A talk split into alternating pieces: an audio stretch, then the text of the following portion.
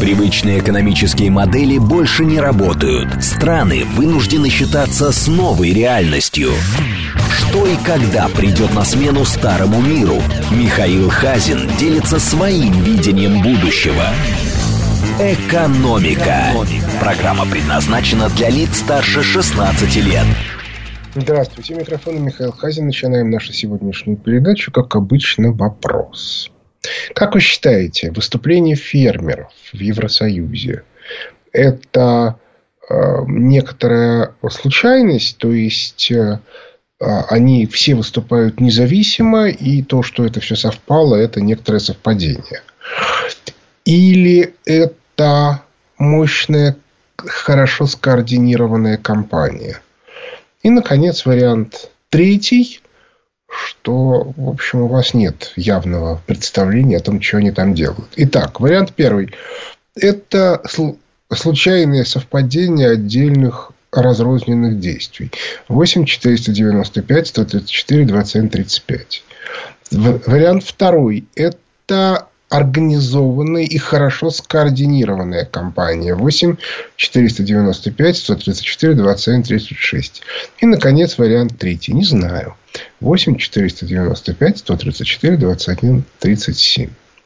Значит, а, а теперь несколько слов, так сказать, о а, старых моих а, предупреждениях на тему современного капиталистического мира. Фокус стоит в том, что разрушение Бреттон-Вудской модели означает очень важную вещь это разрушение системы легализации собственности. Дело в том, что вся система, в рамках которой вы что-то имеете, в реальности означает, что вы имеете возможность поменять это на доллары. То есть продать. Или же наоборот имеете возможность купить. Как только у вас начинаются с этим проблемы, это означает, что ваша собственность не совсем ваша. Вот, собственно, то, что произошло с российскими олигархами, например, в Лондоне. Теоретически у них была собственность. Практически они не могут получать от нее доход, они ее не могут продать. Но и не сегодня-завтра она будет конфискована. А, или, например, как это происходит в Прибалтике. Сначала а, нашим людям запретили любыми способами оплачивать там коммунальные услуги и, соответственно, а, и налоги, а после этого за, за нарушение правил она была конфискована. При этом те, кто конфисковывает, резонно говорят, ребята, мы здесь при чем? Ну, заплатите налоги, заплатите коммуналку, и все будет хорошо. Ах, вам не дают, а мы здесь при чем? Это же не мы не даем, и кто-то другой не дает. Ну и так далее и тому подобное. Еще один пример. Вам кажется, что у вас имеется месторождение, с которого можно качать нефть и вести ее на территорию Западной Европы, а вдруг неожиданно выясняется, что значит, в Бабель-Мандебском проливе сидят какие-то нехорошие люди, хуситы, которые топят корабли, которые, по их мнению, идут не туда. В результате вынуждены идти вокруг Африки. И как следствие неожиданно выясняется, что продажная цена вашей, ну, с нефти еще не так, ну, неважно, и нефти еще чего-то, оказывается ниже, чем та цена, по которой вы ее добываете и, и, и везете. То есть, иными словами, вся, весь ваш актив, то есть месторождение, неожиданно становится пассивом, потому что издержки есть, ну, например, вы должны там государству уплатить, а, соответственно, а, прибыль вы получать не можете, потому что мешают. Ну, и так далее, и тому подобное. Так вот, в условиях а, кризиса такого масштаба возникают две проблемы. Первая проблема для любого государства – это падение жизненного уровня населения, и непонятно, что с этим делать. Это первая проблема. И единственное, чем можно компенсировать, это э, государственными расходами. То есть, иными словами, доля государственных расходов, направленная на поддержание бедного населения, должна все время расти. И второе, вам необходимо поддерживать национальную промышленность, потому что в противном случае она начинает умирать. И мы это хорошо видим. Процессы деиндустриализации идут сейчас и в Соединенных Штатах Америки, и в, в Евросоюзе. Можно посмотреть последний вышедший позавчера обзор, макроэкономический обзор фонда Хазин. Вот картинка. И в этой ситуации ключевой момент – это то, насколько те силы, которые контролируют недвижимость в стране, являются сильными. Почему? Потому что самый простой способ получить дополнительные доходы – это обложить тех, кто, свою, кто свои активы, кто свою собственность никуда не может спрятать. Это земля и недвижимость. Это общеизвестно. В условиях кризиса всегда повышаются налоги на землю и на недвижимость. А вот тут мы сталкиваемся с чрезвычайно интересным моментом в Западной Европе. Дело в том, я про это говорил много раз, что э, любая власть – это конкурентное взаимодействие малых организованных групп, властных группировок. Властные группировки, у которых близкие интересы, объединяются в крупные элитные группы. И одной из элитных групп в Западной Европе является старая земельная аристократия.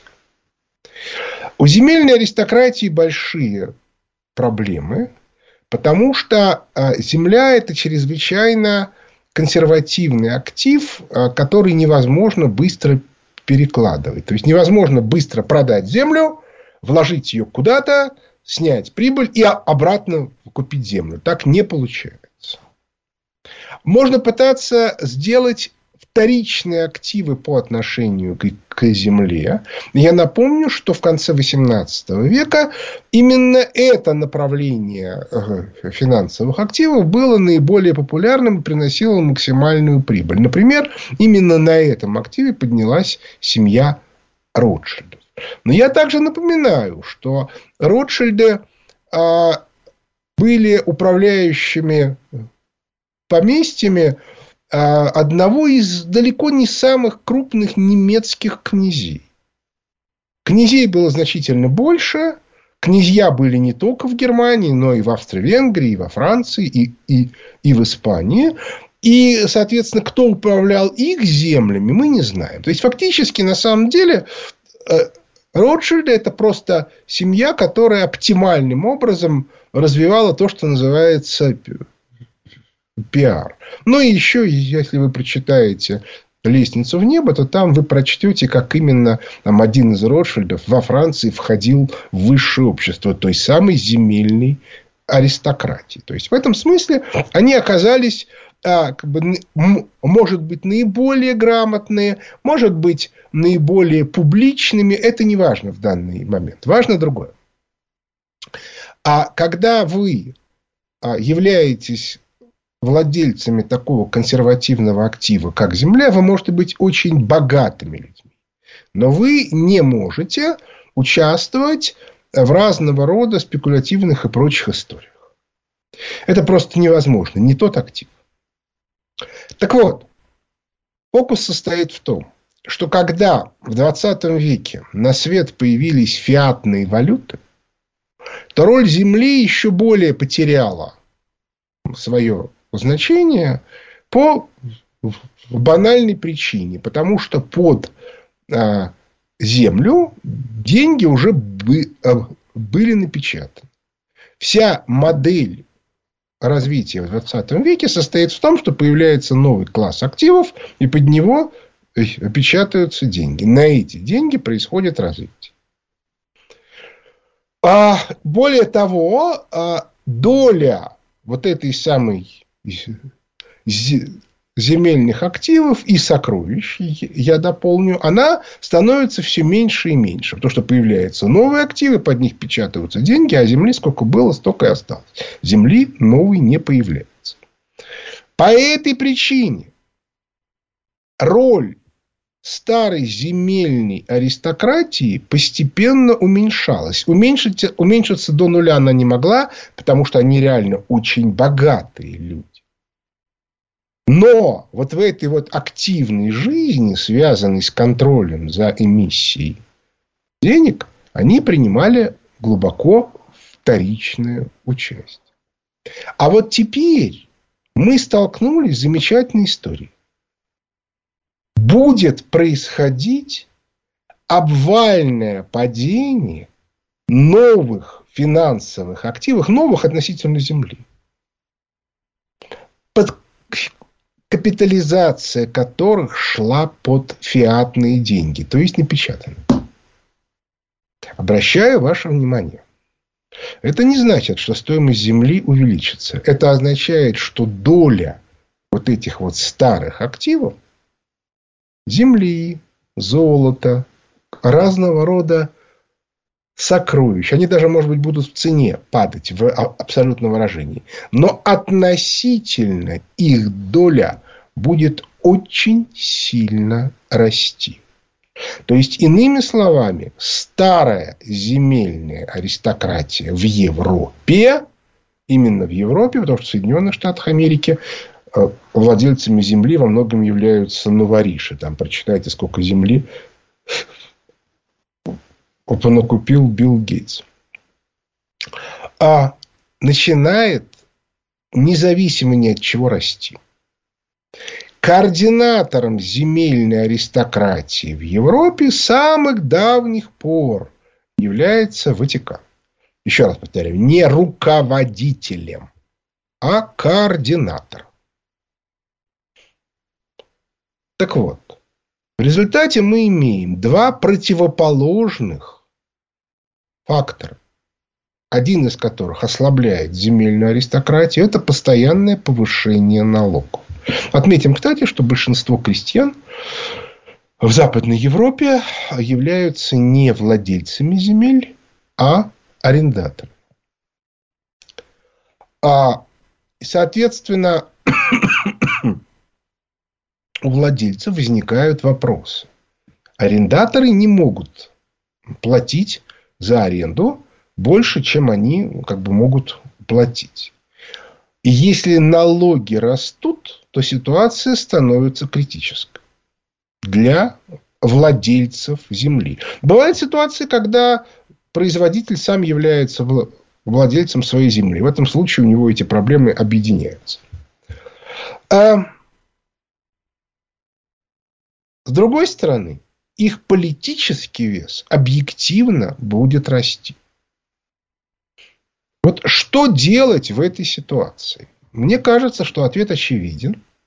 И, судя по всему, те выступления агра... А, а, а, аграрных производителей, которые мы видим, это как раз и есть первое проявление политической активности старой земельной аристократии. Я, кстати, не исключаю, что они и кое-что другое финансируют. Например, э, партию а-, АДГ или эм, э, Марин Ле Пен, то есть таких вот правых консерваторов. Не знаю, я специально этим не занимался, но было бы странно, если бы они этого не делали. Но мало финансировать. Мы видим, какое политическое давление оказывают либеральные элиты на эти партии. Вплоть до того, что в Германии уже начали всерьез обсуждать вопрос о том, чтобы ликвидировать партию АДГ. Ну, понятно. Да? Если, соответственно, невозможно выиграть честно, надо выигрывать нечестно. Теперь мы возвращаемся к нашему голосованию. Результат такой. Значит, 16% считают, что это... 16 или... Да, 16. 16% считают, что это случайное совпадение координаций. 13% не знают ответа. А 71%, больше двух третей, считают, что это все скоординировано. а, вот, и вот тут теперь становится понятно причины этой координации и как это скоординировано. То есть, иными словами, используя старые механизмы координационных связей между старой земельной аристократий. Обращаю ваше внимание, это не Бельдельбергский клуб, это не трехсторонняя комиссия, это не британская агентура иудейского глобального проекта, это не агентура американская западного глобального проекта. Это старая земельная аристократия, в которой там свои представления о, о жизни. В чем-то она сильно лучше, в чем-то она хуже. Ну, с нашей точки зрения. Грубо говоря, это те самые люди, которые посылали Тевтонский орден на земли Новгородского княжества. Не те, которые там воевали. Те, которые там воевали, это те, которые сегодня разбрасывают навоз э, в западноевропейских столицах. А те, которые посылали. Но сегодняшней ситуации эти люди, то есть это совсем старые элиты, еще средневековые, теоретически, по крайней мере локально, являются нашими союзниками. Да, тут есть проблемы, потому что не секрет, что главный координатор Ватикан давно пытается прибрать под себя православную церковь. И мы знаем, что в в российской, среди иерархов Российской Православной Церкви есть довольно много сторонников Ватикана, склонные с ним договариваться. Я не буду сейчас эту тему затрагивать. Она, во-первых, не экономическая, а во-вторых, она ну, как бы совершенно в другую сторону.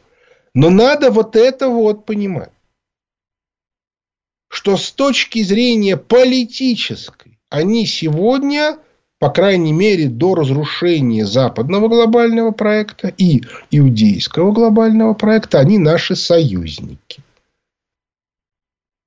Но при этом их координирующий центр Ватикан крайне опасная структура для нас, которую, с которой нужно держать ухо востро. На эту тему мы довольно много разговаривали на клубе улицы правда, который, собственно, по, посвящен образу будущего, и по этой причине как бы это как раз очень актуально. Вот. А сегодня мы говорим об экономике. Кстати, вот здесь тоже очень важная штука. Вот а, не понимая а, экономические базовые механизмы, которые лежат в основе тех изменений, которые сегодня происходят, совершенно невозможно делать сколько-нибудь рациональные выводы. То есть абсолютно понятно, что у либеральных элитов, у, у либеральных элит нет ресурса остаться у власти. Они могут проиграть завтра, могут проиграть послезавтра, но они проиграют как бы даже вне нашего участия, просто потому, что у них закончился ресурс. А должны к власти прийти старые земельные элиты, но у них нет никакой конструктивной модели. Зато она есть у нас. То есть, иными словами, теоретически мы можем оказать им довольно большое содействие. Вне всякого сомнения это должно быть сделано не безвозмездно. Не за деньги, за некоторую, как бы, вменение им некоторой стратегической линии. Ну, собственно, теоретически это может произойти э, само собой, если они как бы примут наши экономические концепты. Они принять, они их не могут, а других нет. То есть, иными словами, есть замечательное поле для игры. Понятно, что официальные лица, сегодняшние российские, я имею в виду министерства, ведомства, политические партии, почти они даже так вопрос поставить не могут. Хотя президент и верховный главнокомандующий, и его команда, она этот вопрос для себя точно совершенно формулирует. А просто в том, что она делает, это вопрос сложный. Я могу сказать точно, что та работа, которую ведет клуб улица правды не остается незамеченным. И в западной пропагандистской машине либеральный, да, наезд на нас усиливается. Другое дело, что 20 лет назад это было очень мощно, 10 лет назад это было чувствительно, сегодня это даже, в общем, если специально не следить, незаметно. Ну, хотя э, смешные вещи возникают. Но дело не в этом, а дело в том, что сама по себе э, эта ситуация, она, во-первых, говорит о том, что надо выходить из этой вот либеральной системы миропонимания для всех. И прежде всего для предпринимателей. А во-вторых, что нужно готовить и думать о том, какой будет следующая модель. Вот а, у нас уже осталось меньше недели. В субботу, 10 февраля, будет ежегодная конференция Фонда экономических исследований Михаила Хазина, на которой мы как раз будем разговаривать о том, а, что и как а, происходит и как это будет выглядеть в рамках новой модели. Вот это принципиально важная вещь. В рамках новой модели, не старой. Еще имеется возможность записаться, мы вас приглашаем, но я хочу сказать, что это реально принципиально важная вещь. Вот принципиально важно. Ну и давайте, у нас осталось там две с половиной минуты, я задам еще один вопрос, мне просто интересно вопрос следующий. Считаете ли вы целесообразным ходить на такие мероприятия, которые объясняют, как будет выглядеть новый мир, такие как конференции фонда Хазина? Ответ – да. 8 495 134 21 35. Ответ – нет, сам разберусь. 8 495 134 21 36. И, наконец, вариант третий – это все глупости, либеральный мир никуда не исчезнет. Еще раз. 495, 134, 27, 35 имеет смысл ходить.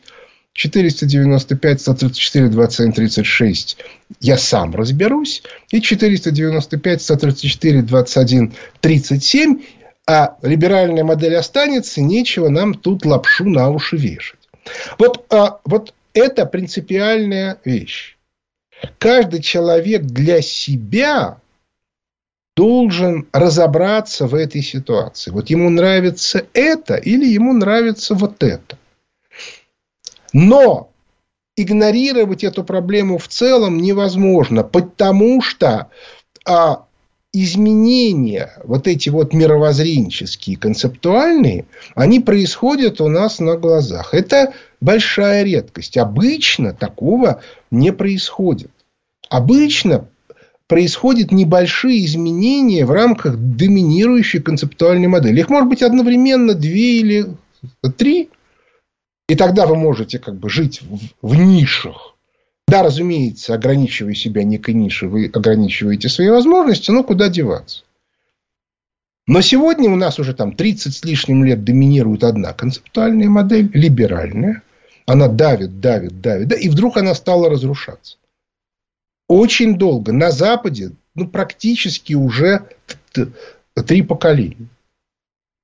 У нас полтора. Но с этим вот как бы вот, вот надо с этим что-то делать. Ну а результат голосования будет сразу после рекламной паузы. Перерыв на рекламу. Привычные экономические модели больше не работают. Страны вынуждены считаться с новой реальностью. Михаил Хазин делится своим видением будущего. Экономика.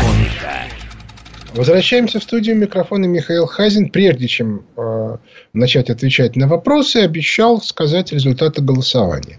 Результаты такие. 18% считают, что с либеральной моделью ничего не будет. 29% считают, что они сами разберутся и сами все придумают. Вот тут я просто могу свой личный опыт сказать. Несмотря на то, что я активно занимаюсь темой кризиса и, как вы сами понимаете, очень хорошо понимаю многие, но, разумеется, не все процессы, которые происходят в нынешней жизни, даже мне иногда я все время сталкиваюсь с тем, что я пытаюсь анализировать ситуацию, исходя из своего старого опыта. Это просто специфика человеческого мышления. То есть, если специально самого себя регулярно не бить по голове, то э, вы неминуемо сваливаетесь в привычные стандартные э, модели. И вот тут-то вы и попадаете. Ну и 53% считают, что да, безусловно, что надо а, не, не самостоятельно, а как бы максимальным образом используя экспертную экспертные возможности, которые существуют. То есть, надо ходить на конференции, надо слушать экспертов. И, соответственно, которые как бы максимальным образом вас стимулируют к, к тому, чтобы наиболее адекватно оценивать происходящие изменения. Я считаю, что это, в общем, хороший результат, но не лучший, потому что все-таки вот 29% меня немножко смущают. Я понимаю, у меня тоже регулярно возникают иллюзии типа сам разберусь. Вот, к сожалению, далеко не всегда это получается. А теперь начинаем отвечать на вопросы слушателей. Здравствуйте. Здравствуйте, Михаил Леонидович. Здравствуйте. Виктор Михайлович из Домодедова. Ваше настроение? Как самочувствие? Самочувствие, э, спасибо, зарядки, здоровье в порядке. Э, отсюда, э, так сказать, и бодрость появляется, и перспективная радость в ожидании важных событий. Слушаю вас. Какой у вас вопрос? Значит, вот история научила нас, что самые непримиримые наши враги британцы. А, но э, мне не нравится, когда их называют англосаксами. В этом есть э, какой-то налет э, респектабельности, а они этого, по-видимому, не заслуживают. Я для них придумал э, другое название – бриты. Так вот... Вопрос сложный, потому что в сегодняшней Британии существует как минимум три крупных элитных группы. А, это западный глобальный проект, который можно отождествить с Сити. Но очень как бы в Англии, потому что он глобальный проект. Это иудейский глобальный проект, которого западный э, от власти немного отстранил в 1936 году, и до сих пор они назад пока еще до конца не вернулись. И, наконец, есть старые элиты, как британские, именно вот бриты, да, или и шотландские, кельтские. Так что тут все сложно, поэтому надо очень аккуратно формулировать. Да-да-да, продолжайте. Понятно. Тогда вопрос такой. Вот э, мне кажется, это э, с непосредственным участием, причем активным, э, организовано беспримерное, обратите внимание на применение вот этого термина, беспримерное вместо беспрецедентного, которое часто используется. Организовано беспримерное давление на Венгрию в лице Орбана. Э, значит, вопрос вот в чем. В результате голосования Орбан, э, Орбану принудили подписать соглашение о том, что выделяются 5 миллиардов долларов. Так вопрос состоит в том, что Орбана заставили прогнуться, или же он сыграл в ничью с ЕС, выторговав себе Э, очень важные для венгерского народа э, преференции э, или, так сказать, предотвратив ограничения по Шенгену, давление на форинт и, значит, выделение Венгрии запланированных денег от ЕС. Ну, да. Выиграл ли он или в ничью сыграл? Ну, это вопрос бессмысленный, потому что там идет э, как бы очень напряженная схватка. Можно ли сказать, кто выиграл и кто проиграл по итогам третьего раунда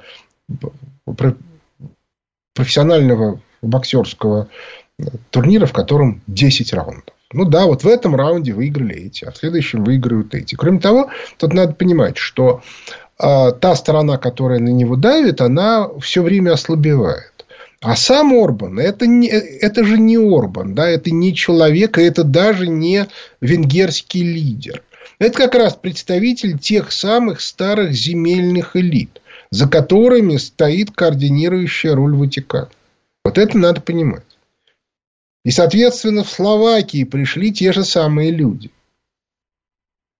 И по этой причине нужно обязательно понимать те задачи, которые они перед собой ставят стратегически и системно.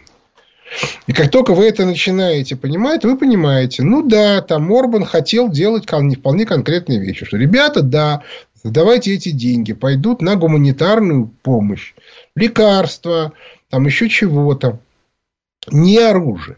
Я не знаю, что они там написали. Не вызывает сомнений, что поставлять они могут что угодно. Обратите внимание, у них же сейчас э, очень интересная схема. Они оружие это берут в странах третьего мира, а поставляют новое оружие в эти самые страны третьего мира. А страны третьего мира поставляют э, на Украину. Есть, разумеется, и, и, и прямые поставки, но они не большинство.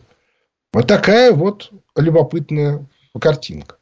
И разбираться в деталях можно, но когда мы через месяц разберемся в деталях, неожиданно выяснится, что а, картина уже изменилась.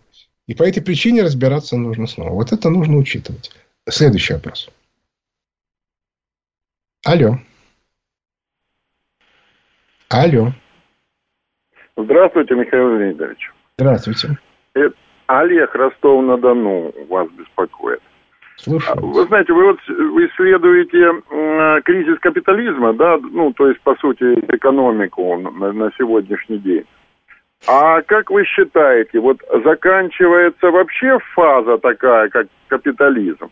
Или заканчивается только финансовый капитализм, и они придумают какой-нибудь другой, там, солидарный, государственный, там, или какой-то еще? Вот такой вопрос. Вы знаете, это очень любопытная тема. И, и тоже она носит такой глубоко философский характер. Дело в том, что капитализм, если смотреть как бы то описание, которое я дал в воспоминаниях о будущем, да. то модель э, выглядит так. Капитализм – это экономическая система, чем она отличается от всех предыдущих, в которой а, себестоимость а, производства любого товара, в него включена инновационная добавка автоматом. По этой причине он, с одной стороны, относительно всех альтернативных моделей выигрывает в скорости, но проигрывает в ресурс. То есть, пока есть ресурс, неважно откуда он берется. То ли это новые территории, новые рынки, то ли это а, какая-то а, возможность получения энергии, какая-то новая, более дешевая, то ли это какое-то время печатания денег, он начинает всех обыгрывать. Как только этот ресурс заканчивается, он немедленно начинает проигрывать более консервативным системам. Что мы видим сегодня? Сегодня у них появилась надежда, что им поможет искусственный интеллект. В реальности это не так. Более того, он ухудшит ситуацию. Почему? Потому что новую добавленную стоимость, тот, то, что они называют искусственным интеллектом, не дает, потому что он занимается на самом деле только тем, что из того, что уже есть, выбирает то, что уже было. Но самое главное, он реально высвобождает довольно большое количество людей, которые становятся лишними. А это безработица, это сокращение совокупного спроса. Вообще, любая система, которая концентрирует богатство очень узкого количества людей, она начинает резко сокращать ресурс своего воспроизводства. Недаром говорится, что чем более равномерно распределена прибыль между э, всеми, тем более эффективна экономическая система. Вот, вот, вот, вот мы сегодня видим, что современный финансовый капитализм, а я его называю финансовым, потому что там основное это финансовые технологии. Он абсолютно неэффективен по сравнению с другими вариантами, даже с классическим капитализмом. Социализм с точки зрения ресурсов куда более эффективен. Это, кстати, смешно. Да? Социализм э, в там, 70-е и 80-е годы обвиняли в том, что он неэффективно тратит свои ресурсы. На самом деле, как выясняется, за счет равномерного распределения э, э, добавленной стоимости все, у, у него все, все равно был более эффективная трата ресурсов. Так что я думаю, что капитализм классический умирает. Но если вдруг появится новый ресурс, например, бесплатная энергия, он может воспрять на какое-то время. Вот я вот э, я бы вот так сказал. Следующий вопрос. Алло. Здравствуйте, Михаил Леонидович. Олег Москва. Здравствуйте. А, вопрос такой. А, я правильно понимаю, что мы не спешим побеждать на Украине, по причине того, что мы просто не сможем прокормить эти территории. И нам выгодно, чтобы Евросоюз выделял очередные пакеты помощи, как сейчас выделили 50 миллиардов, и мы чего-то ждем. Благодарю за внимание. Ну, а, не совсем так. Скажем так. Если бы вдруг мы бы выиграли два года тому назад, ну, вот так вот, раз и все. То есть, там, украинская власть бы рассыпалась. Теоретически это было возможно. Это бы создало нам дикие совершенно проблемы. Каждый день специальной военной операции существенно облегчает те задачи, которые перед нами будут стоять после того, как мы эту территорию возьмем под контроль. Ну, в частности, два года тому назад нельзя было уничтожать Украину. То есть, ее необходимо было бы сохранить. И это невероятные совершенно были бы проблемы. Мы получили бы то же самое, но только через несколько лет. Сегодня уже понятно, что Украины в современном понимании не будет вообще. В принципе. Вот, можно там долго спорить, да, как это будет организовано. Но ее не будет. И более того, становится уже понятно, что да, у нас имперская а, политика еще Российской империи, которая включала в себя новые территории. Но принципиальная политика Российской империи состояла в том, что, что все, кто входил на эту территорию, были подданными Российской империи. Там, кстати, было еще одно. Любые должности могли занимать только православные. Пока это не получится сегодня, хотя можно предположить некоторые как бы, дополнительные условия. Потому что сегодня уже понятно, что роль исламского фактора... Ну, кстати, а в Российской империи мусульман образованных было крайне мало. Сегодня их стало сильно больше. И как бы и вот и, и с этим нужно что-то делать э, не в смысле, что надо избавляться от людей, которые по происхождению мусульмане, а в смысле, что надо бороться с э, засильем землячеств, надо ну, как бы, за, э, приучать тех людей, которые живут на нашей территории, к нашим правилам и так далее и тому подобное. Но это, в общем, типовая совершенно политика Российской империи. Так что в этом смысле э, действительно я считаю, что э, то, что мы не форсировали события, может быть, это и правильно. Ну и потом еще одна вещь. Если бы мы выиграли, то наша старая армия считала бы себя победительницей, и с ней ничего нельзя было бы сделать. Последние два года показали, что армии были очень серьезные проблемы, и они остались. И в этом смысле надо ее продолжать реформировать и готовить, потому что в условиях распада э, мировой долларовой системы проблем на границах и на новых территориях, а новые территории еще появятся. Это как бы практически неизбежно. Следующий э, вопрос. Алло. А, добрый день, Михаил Леонидович. А, меня зовут Григорий, я из Армавира. У меня такой вопрос а, по поводу золота. А, что должно произойти вообще, чтобы он, ну, этот а, актив, да, или как бы правильно назвать, чтобы он потерял вот свою актуальность, которую он сохраняет уже очень долгое время? Да, понятно, что там есть всегда волатильность, но как бы это должна быть уже другая цивилизация, или это, в принципе, все более реально и не так уж и за горами. Спасибо. Я думаю, что в ближайшие века этого не произойдет. Потому что в любом случае нужна шкала, единая мера стоимости. И тут вы сталкиваетесь с, проблемой, которую совершенно невозможно решить. У золота имеется, имеется колоссальное совершенно преимущество, даже два. Первое состоит в том, что оно очень легко верифицируется, причем даже на уровне человека частного. Э, ну, например, платину от серебра отличить очень сложно. То есть, если вы не являетесь специалистом, вы этого никогда не сделаете. Ну, теоретически платина тяжелее, но если речь идет о сплаве, то вообще непонятно как. А, вот. А, скажем, а золото верифицируется очень легко. Она обладает рядом уникальных качеств. И это, в общем, такая типовая история. А вторая вещь – это традиция. Понимаете, все-таки все всегда искали клады с золотыми монетами, а не с биткоинами. И это тоже очень важную роль играет. Следующий вопрос. Алло. Алло. Алло. Не хотят. Давайте тогда... Да, Слушаю вас. Здравствуйте, Павел, Ростов-на-Дону.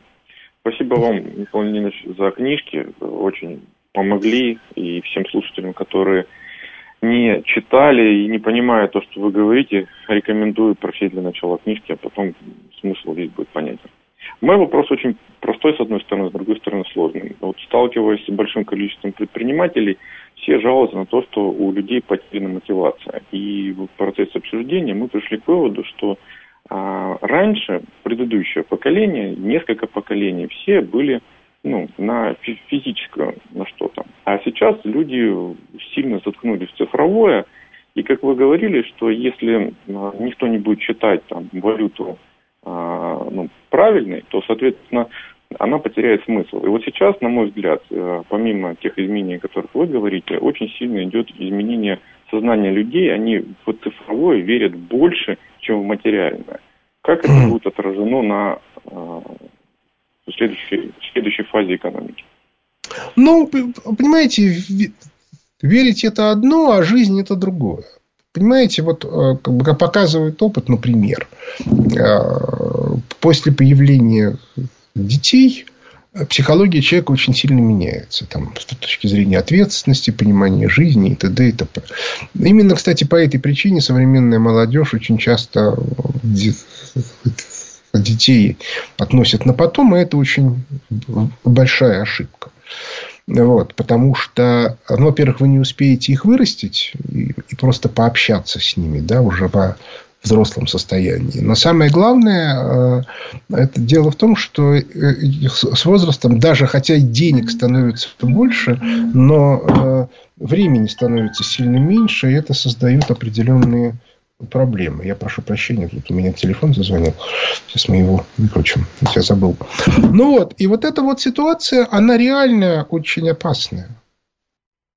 А, это во-первых. А во-вторых, имеются и другие механизмы. То есть, понимаете, когда вы привыкли, да, а зачем мне квартира, если я могу снимать?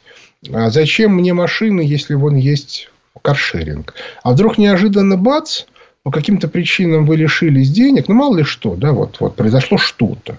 Ну, вот там, да, в рамках кризиса. Из квартиры вас выгнали, денег у вас нет, очень кушать хочется. А что делать? И это как бы реальная проблема. Да? Вот свой дом у человека должен быть. Своя машина не обязательно, если вы живете в таком городе, как Москва, но если вы живете за городом, эта вещь тоже необходимая. Ну и, и так далее и тому подобное. Вот э, э вся проблема современной молодежи не в том, что она цифровом мыслит, а в том, что она очень инфантильная. То есть, она реально все проблемы откладывает на потом. Это довольно естественно. Я сам был склонен довольно долго многие проблемы откладывать на потом. Ну, но со временем понимаешь, что это ошибочная стратегия. Следующий вопрос. Алло. Алло, здравствуйте. Здравствуйте. Это Денис из Иркуль, Омской области. У меня вопрос очень простой, ну такой, который меня очень сильно тревожит. Вопрос заключается в следующем. Почему мы не говорим о смыслах? Смыслы, это вот, грубо говоря, это как э, елка, на елке звезда, то, ради чего человек встает, то, ради чего он двигается. Почему мы не говорим об этом? Ведь есть же альтернативный проект в мире. То есть, допустим, как э, западный проект, то есть он альтернативен России. Там живи ради себя. Разве мы не можем сейчас э, из нашей цивилизации выкристаллизовать новый смысл Значит, и пойти я, туда. Я туда. понимаю. Значит, давайте смотреть. Да? Во-первых, я претензию не принимаю, потому что еще там пять лет тому назад мы создали клуб улицы правды, э, в котором, собственно, мы говорим о, о смыслах и об образе будущего с точки зрения смыслов. То есть, как, должен, как должна выглядеть наша жизнь. Поэтому э, тут как бы даже и вопросов нету. Людей, которые думают о смысле, у нас очень много. Но у нас вся пропагандистская машина либеральная.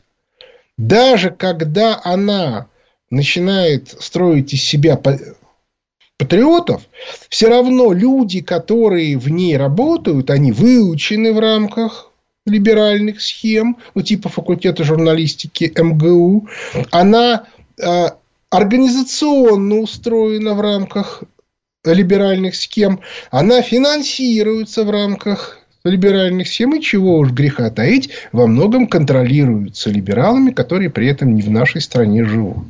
Есть ли либералы вашингтонские, это западный глобальный проект, есть либералы э, лондонские, но они как бы очень активно работают в этом направлении.